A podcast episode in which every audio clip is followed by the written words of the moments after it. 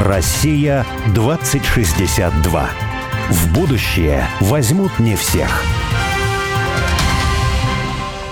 Меня зовут Борис Акимов. А я Олег Степанов. Мы авторы проекта «Россия-2062», штаба вольной мысли, цель которого создать модель позитивного и привлекательного русского будущего. Ну а 2062 это символическая дата, и считается, что в 862 году Рюрика позвали княжить на русскую землю.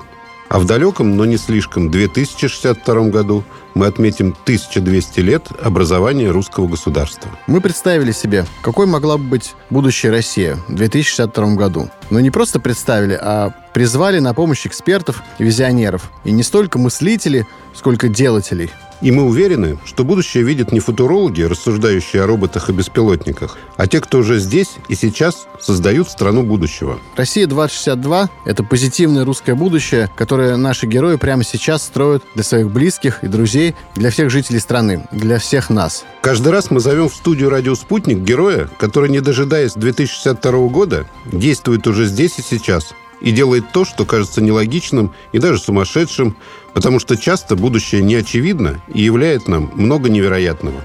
Принято считать, что русский крайний север – это территория, на которой жить трудно и не нужно вообще. Человечество, мол, жить там массово не хочет, не может и не будет. При этом это же человечество с удовольствием рассуждает на тему колонизации Марса. Илон и инноваторы рассказывают нам о том, что жизнь на Марсе может быть трудной, но все же без этого никак. Ведь на Земле на всех мест не, просто не хватит. Но у нас есть кое-что для Илона Маска и этих инноваторов. Это русская Арктика. Илон – это огромные пространства, ждущие своего освоения. Не только ждущие, но уже даже дождавшиеся. Сегодня мы будем говорить с современным героем, покорителем заполярного круга. Это Юля Кореева. Она представитель нового сообщества молодых переселенцев на крайний север. Раньше она жила в Москве, окончила Строгановку с профессией кузнец-оружейник – Такая профессия 21 века, по мне, повод вообще для отдельной программы. Сразу после Строгановского художественного училища она собрала свои вещи, заказала контейнер и отправила все свои пожитки на Кольский полуостров. 236 килограмм. Там нашла работу, вышла замуж, родила ребенка.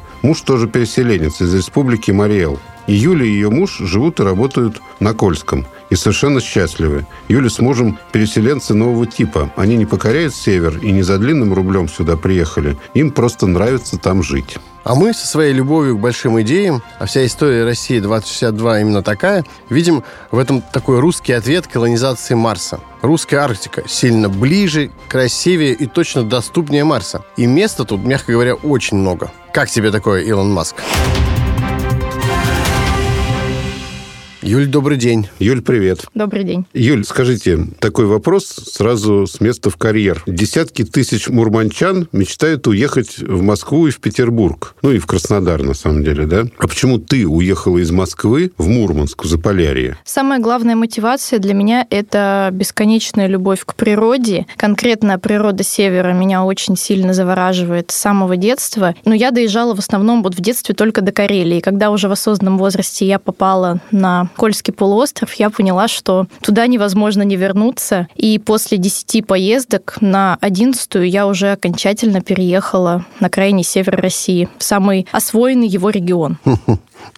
А как переехала? Как э, переезжают люди из города в город. Э, собрала свои вещи все, упаковала в 18 коробок, отправила их транспортной компании. Очень удивилась, когда увидела, что их 236 килограмм. И улетела на самолете. Сама же забрала свои вещи. Заселилась в квартиру. Думала, что буду выбирать какую-то вот несколько вариантов присмотрела, но в итоге просто в первую попавшуюся и заехала. Прожила а сколько было месяца. вам лет тогда, когда вы переехали? Когда я переехала, мне было 22 года года. Я только-только закончила институт, и буквально мне понадобилось меньше месяца, чтобы принять решение о том, что нужно уезжать из Москвы, что меня уже ничего здесь не держит, в принципе. Вот у нас э, женщины, герои программы, да, они такие очень резкие женщины, да, то есть у нас вот первая программа была с Оксаной Осининой, которая оказалась в Крыму в первый раз в жизни, потом сказала мужу, вернувшись, сказала, неделю на сборы, значит, мы переезжаем. Я увидела мою родину. Да, но Юля круче, на самом деле. Вот ну, среди наших слушателей наверняка довольно много кто скажет, ну, в Крым, это же так классно. Вот. Да, а, да. Вот,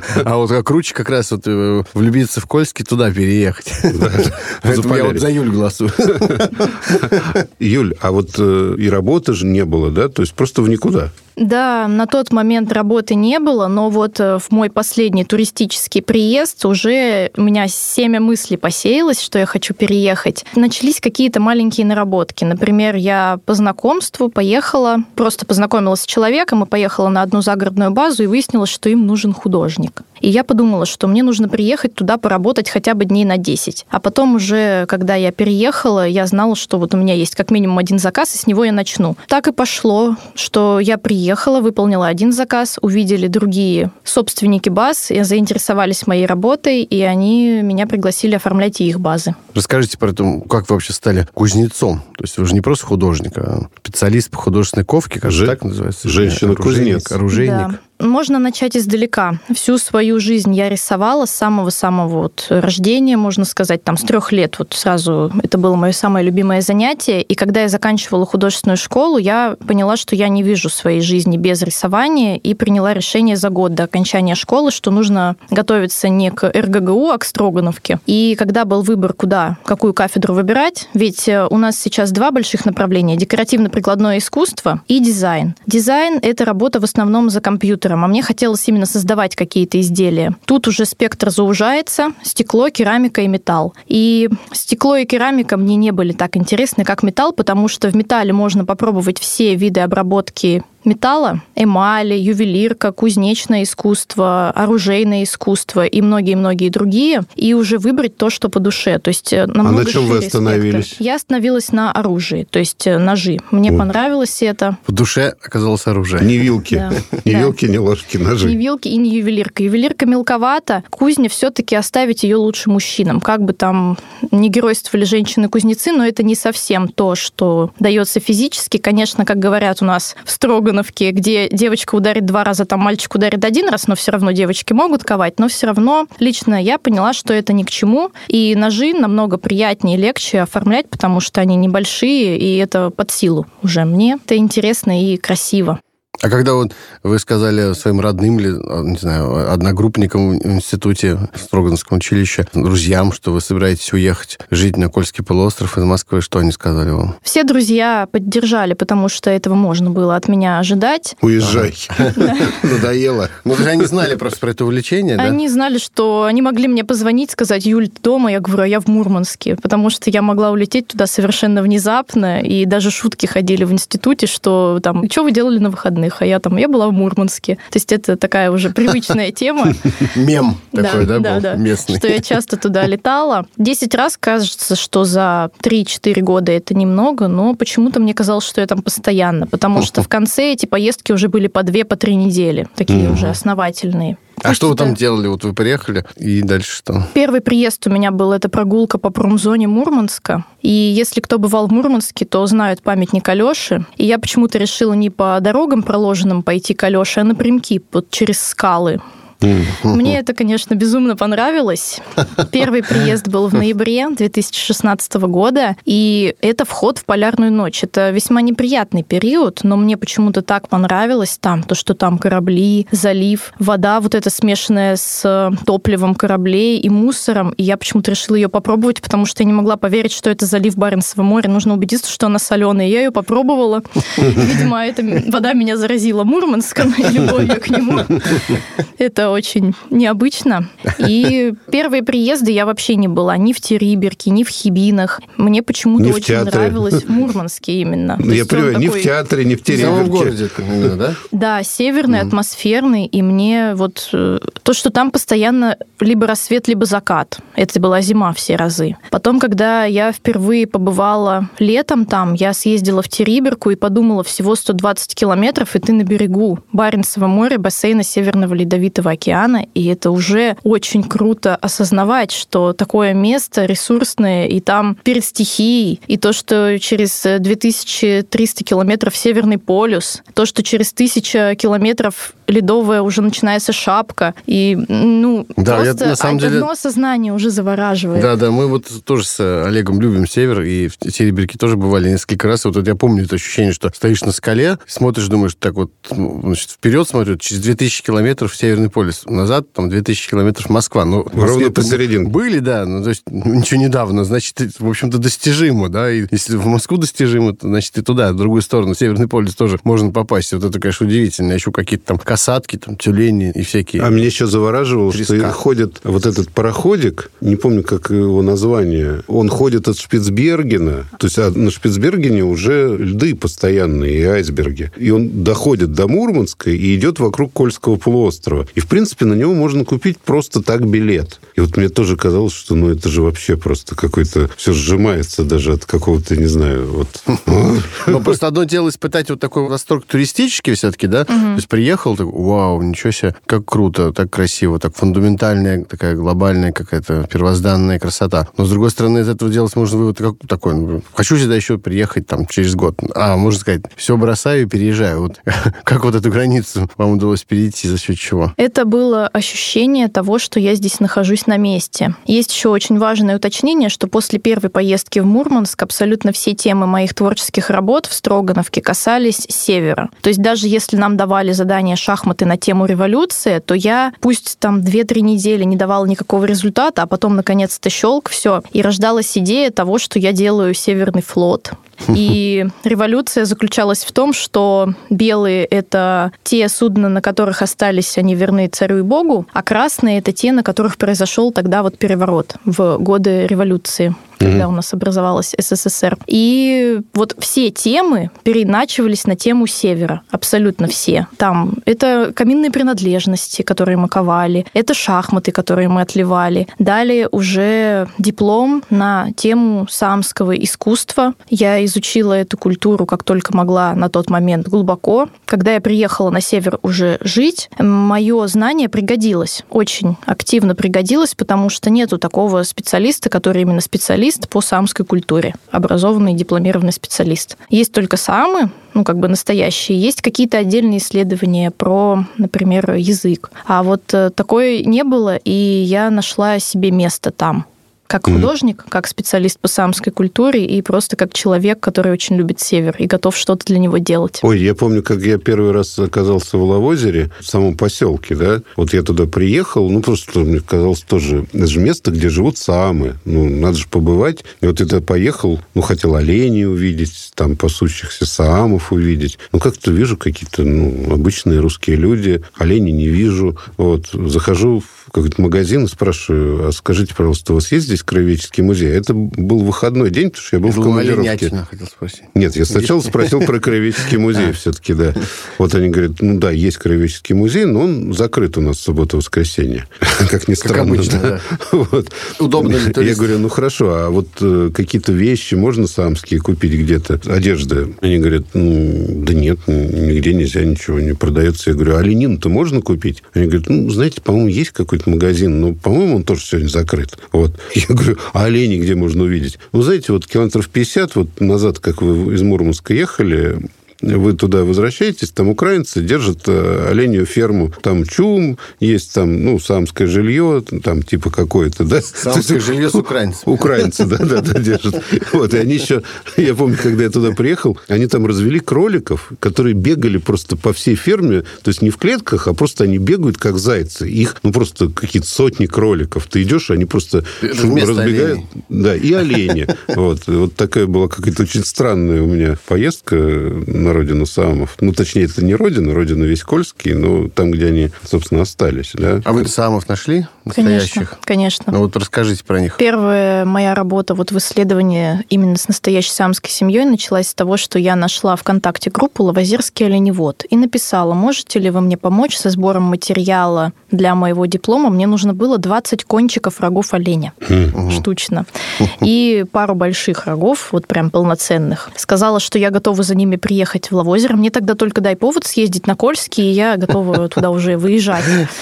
И за два месяца мне девушка самская, собрала все, и я спросила, можно ли я с вами пообщаюсь, возьму у вас небольшое интервью. Очень я так как-то стеснительно, вкрадчиво к этому подходила. Она такая, да, конечно. Я приехала, оказалось, что это замечательная самская девушка, мать. Ей тогда было, если я не ошибаюсь, 29 лет, и у нее два месяца назад родился четвертый ребенок. То есть у нее там дочка была 6 лет э, на тот момент, э, дальше уже 4 года, где-то 2, и вот новорожденный малыш. И она ехала в Оленегорск уже, чтобы родить своего ребенка в роддоме, как положено. И первые месяцы она жила с детьми в Лавозере, пока они совсем маленькие, а потом снова уезжала в тундру. И тогда я ей задала вопрос, а что же будет, когда нужно будет старшей дочери пойти в школу? И она мне ответила, что я пока не хочу об этом думать. Для меня дом это тундра. Муж у нее 11 месяцев проводит в тундре и всего месяц где-то, ну, набегами, конечно, но проводит дома с ними. А так он вот полноценный оленевод, трудоустроенный официально, и она тоже как э, чумработница. Это профессия такая официальная. Так называется? Да. Чумработница? Да.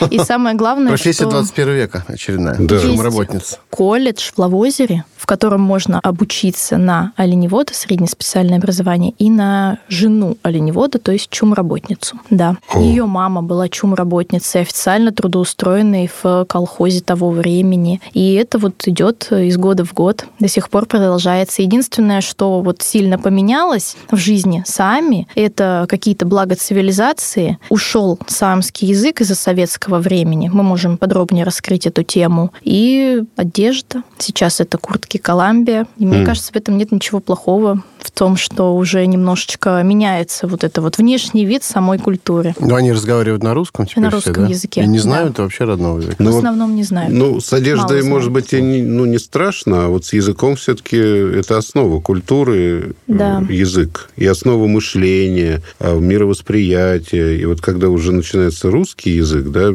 то это, наверное, уже культура, ну, как бы она может не сохраниться. Идентичность размывается. Размывается, да. Язык очень важный пласт культуры. К вам, если пока вернуться, вот вы же не чум работница, да? Тем не менее, работаете на Кольском полуострове, а это, наверное, тоже один из ключевых таких моментов, когда людей спрашивают, ну, там, все люди вообще начинают задумываться о том, что, может быть, я куда-нибудь теперь переехал, пусть в деревню или а маленький город. нет. Ну да, уж не говоря про Кольский, предположим, Только в Москве есть видит, работа. Э, видит э, Северный ледовитый океан, говорит, как красиво, да, тундра, как красиво. Ну, здесь же мне делать нечего. К сожалению, как жалко, я буду теперь в моей нелюбимой э, Москве или каком-нибудь другом нелюбимом месте находиться, страдать, ну, ведь потому что ведь я должен работать, а работы нет. А вот вы жили в Москве, закончили здесь высшее учебное заведение, уехали туда, ну и, собственно, и работаете. Да, вот расскажите, а как вы... И быстро нашли да, работу. Да, быстро нашли, и вы знаете, как, как сейчас ситуация у вас складывается? Началось все с того, что мне очень хотелось, можно было пойти работать там куда-нибудь в какой-нибудь банк или в кафе и взять работу, которая вот ждала, ждет людей, свободное место. Но мне хотелось работать именно как-то на себя или хотя бы более-менее свободно выстраивать свой рабочий график. Поэтому сначала это были отдельные заказы, большие, сразу, которые приносят вот много денег да, на оформление, например, туристической базы. Угу. Или нужно было нарисовать на шкуре оленя какую-нибудь большую картину. Чаще всего я рисовала карты Кольского полуострова на шкуре оленя. Это, например, один заказ, вот одна шкура, она сразу приносит мне четверть средней зарплаты за месяц человека. И вот а кто был заказчиком вид... этих шкур? Чаще, Турбазы? Да, туристические какие-то базы, Редко mm. это были какие-то частники. Буквально один раз был человек, который захотел себе такую шкуру. Uh-huh. Вот. Ну, то есть вот первый вид это заработка, это какие-то заказы. Они и сейчас есть и идут параллельно со всей моей личной и рабочей жизнью. Второй вид э, работ пришел вместе с оформлением баз, когда один из моих работодателей увидел, сколько я знаю по самской культуре, он меня пригласил работать гидом к себе. И я приезжала, может быть, раза два-три в неделю по праздникам каждый день и работала гидом, рассказывала рассказывала свою программу, которая родилась уже вот там, на Кольском. Я не думала, не представляла, что я буду именно таким гидом. Но вот э, так получилось, что я стала гидом, и сейчас, на данный момент... Я так понимаю, что вы стали гидом, это просто продолжение вашей такой вот любви к Кольскому полуострову. Да. Хотелось бродить, ходить, путешествовать, ездить, видеть это. Отсюда возникла любовь и, и в общем, знание местности, да? Да, да. Позже угу. это переросло уже в гида, который именно ездит по Кольскому. Я стала больше изучать, больше читать, и позже вот мы с мужем мужем уже меньше года назад создали свою туристическую компанию и вот э, удачно отработали весь зимний сезон. Мы делились своим восприятием севера, своей любовью к северу с нашими дорогими гостями. А муж вот вы его упоминаете, а он мурманчанин? Нет, муж у меня тоже переехал на север в 2016 году. То есть раньше вас? Да, да, мы уже там с ним встретились, познакомились, и он тоже вот переехал, потому что выбрал этот регион себе для жизни. Он Откуда? почувствовал себя там нужным. Из Мариэл, из Йошкар-Олы. Ух, То есть он тоже побывал там как турист сначала? Не совсем. У него там были родственники, и он к ним приезжал два раза за свою жизнь, в 2002 и в 2010 году. И когда уже встал вопрос о том, чтобы тоже что-то менять в своей жизни, он просто сел на поезд с двумя сумками и поехал в Мурманск. тоже не на работу, а просто так. Просто, да, поехал, уже Мгм. там нашел работу. Сейчас он э, занимается морской рыбалкой. М. То есть он зимой, он не работает так, потому что зимой в полярную ночь закрыта навигация по морю. Летом он ходит в море, ловит треску и ее сдает под реализацию. М. В Мурманске очень многие люди работают и зарабатывают в летнее время промыслом. Мгм. То есть промысел ягоды это собирают. более даже выгодно, чем туристов возить, ну, скажем, Нет, ну возить ты в море. рассуждаешь, как будто вот где выгоднее, туда я и пойду. Не-не-не, ну, мне Выгоднее интересно, всего- выгоднее это нет. Например, я, у меня есть кораблик, да, у меня есть лодка. Выгоднее посадить туристов и возить по морю, например, и, и Или рыбачить вести людей Или- в Териберку. А можно и то, и Да, другое. или- Выгоднее в море. А, в море Поэтому сейчас мы даже не набираем группы. М. То есть выгоднее треску. Да. Да. Чем Треску ловить выгоднее, Поэтому я сейчас отдыхаю, Понятно. пока немножко... Посадил туристов, Да. посадил туристов, видишь, треску, выкинул. Их нафиг. Не, на самом деле это тоже вот к тому, что люди считают профессией 21 века, там вот все время рассказываешь, как надо переучиваться, там, инновации, IT там и так далее. Вот, а на самом деле сплошь и рядом встречаем людей, которые увлекаются каким-то таким, ну, достаточно, мягко говоря, традиционным делом, традиционной какой-то профессией, например, вылов трески в Баренцевом море, да, то есть этим занимались люди там тысячелетием, столетием, во всяком случае, точно. И оказывается, что сейчас это, это может быть интересно, в этом есть романтика, в этом есть стихия какая-то, но это еще и приносит деньги какие-то, да? Или вот там, где мы там были в городе Каменск-Уральске, помнишь? И там, оказывается, вот, говорит, знаете, как у нас там ну, одно из инновационных предприятий, да, очень востребованных, ну, которое возникло при этом недавно. Да, колокола. федеральных да, предприятий, да. колокола льют, и вот отправляют в Австралию, в Америку, там, в Германию. Значит, очень востребовано, ну, тоже как странно, да, 21 век, колокола, там, Да, морская рыбалка, В России почти трески. никто не льет колокола. Isabella Вот. Ну, ну, льют, но мало. Ну, да, патриархия, да, там, да. понятно, в Софрино там наверняка отливают что-то, но мало. И есть очень большой спрос на колокола. И вот человек с нуля просто взял, вот занялся литьем колоколов, и просто у него международный бизнес возник вот буквально Ну так да, вот. это, это как раз просто иллюстрация, продолжение того, что вот можно заняться просто вот, жить там не в большом каком-то городе средней полосы России, строить карьеру там в офисе или IT-индустрии, да, можно просто вот взять, купить э, лодку какую-то, да, или катер, да, Катер. и катер, отправиться в Северный Ледовитый океан, вот ловить там треску. И кажется, что это очень даже неплохо, на этом можно заработать, а помимо этого это просто приносит большое удовольствие. Ну, Да. в нашем просто вот сборе путешествиях, ну, путешествиях по работе там по всей стране, по отдаленным регионам, которые принято считать, что там работы нет, и вообще жизни нет, и ничего нет, да, мы каждый раз приезжаем и удивляемся, что все работодатели, они ищут людей. Но обычно ищут людей все-таки, которые как бы хотят работать и могут работать, да, а люди хотят, ну, там, условно говоря, работать менеджерами общего профиля, и вот эта вот Охранник. профессия, да, охранник, менеджер Или общего телевизор. профиля, она, конечно, востребована в Москве, вот и в Петербурге. Специалисты по ничего не деланию. И вот как бы из-за этого получается такой, я бы сказал, дисбаланс на рынке труда. То есть, если приезжает человек, который что-то может, действительно, у него есть профессия, знания есть, он будет востребован, если есть желание работать. Если есть желание быть э, каким-то вот специалистом по Посмотрение непонятно чего, телевизора. да, да, то это да, это надо в большой охранника. город. Скажите, вот э, обычно есть такое представление, что вот, помнишь, мы приехали когда в Юрейскую автономную область, в Биробиджан, пошли поужинать, у А, официантки, у девушки, да, спрашивают. Это, было еще к тому же синагога какая-то, которая была недавно таки отстроена, и при синагоге Ну, было кафе. Э, Нет, оно было единственное во всем Биробиджане, ну, туда все ходили, Ну, в общем, да, и там была девушка-официант, а мы говорим, вы местная? Она говорит, ну, я из, там, из Ленинского района, по-моему, сказал, да. Угу. Я ему говорю, мы завтра как раз туда едем, скажите, а вот э, в Биробиджане что-нибудь есть? Интересно, вот что вот сейчас пойдем после завтрака посмотреть? Она говорит, ничего тут интересного нет. Мы говорим, ну хорошо, в Ленинский район завтра поедем, ваш родной, что там интересного? Ничего там интересного нет. Я говорю, хорошо, а где интересно? Говорит, в Москве все интересное. Мы говорим, ну только вчера приехали там, вчера да. оттуда. Вот. Мы хотим здесь интересного. То есть все интересное, оно действительно в Москве, а еще интереснее в Париже, в Лондоне, да, там, там же Биг Бен, там в Париже Эйфелева башня, Монпарнас и так далее. Вы, наоборот, вы от Кремля, от Монпарнаса, от Эйфелевой башни уехали вот в Мурманск, ну, в тундру. Вот что там может быть интересного, да? Что вас да покорило? Ни Большого театра, ни Мариинки там нету, Третьяковской галереи нет. Если говорить конкретно про город, то меня покоряет то, что там глаз не упирается во что-то, и практически из любой точки можно увидеть залив. Это большая вода, и это уже приятно глазу. Возможно, люди, которые живут в городе с большой водой и привыкли к этому, или переехали из города с большой водой в замкнутый город, они поймут сейчас, о чем я говорю, но очень приятно, когда глаз видит воду. И то, что есть сопки. То есть везде есть какие-то красивые горные такие массивы, небольшие, но все же. И когда глаз видит такую картинку, то сразу наступает какое-то расслабление. Плюс еще есть лично мое такое вот мироощущение, что когда я нахожусь где-то вот в средней полосе или даже в Карелии, я чувствую себя как будто посередине. А там конец. Оттуда угу. уже некуда. Некуда деваться. И там вот ощущение такого уютного уголочка, где дом. И вот я туда приезжаю, как бы там не было сурово холодно, но сразу как-то вот э, в душе наступает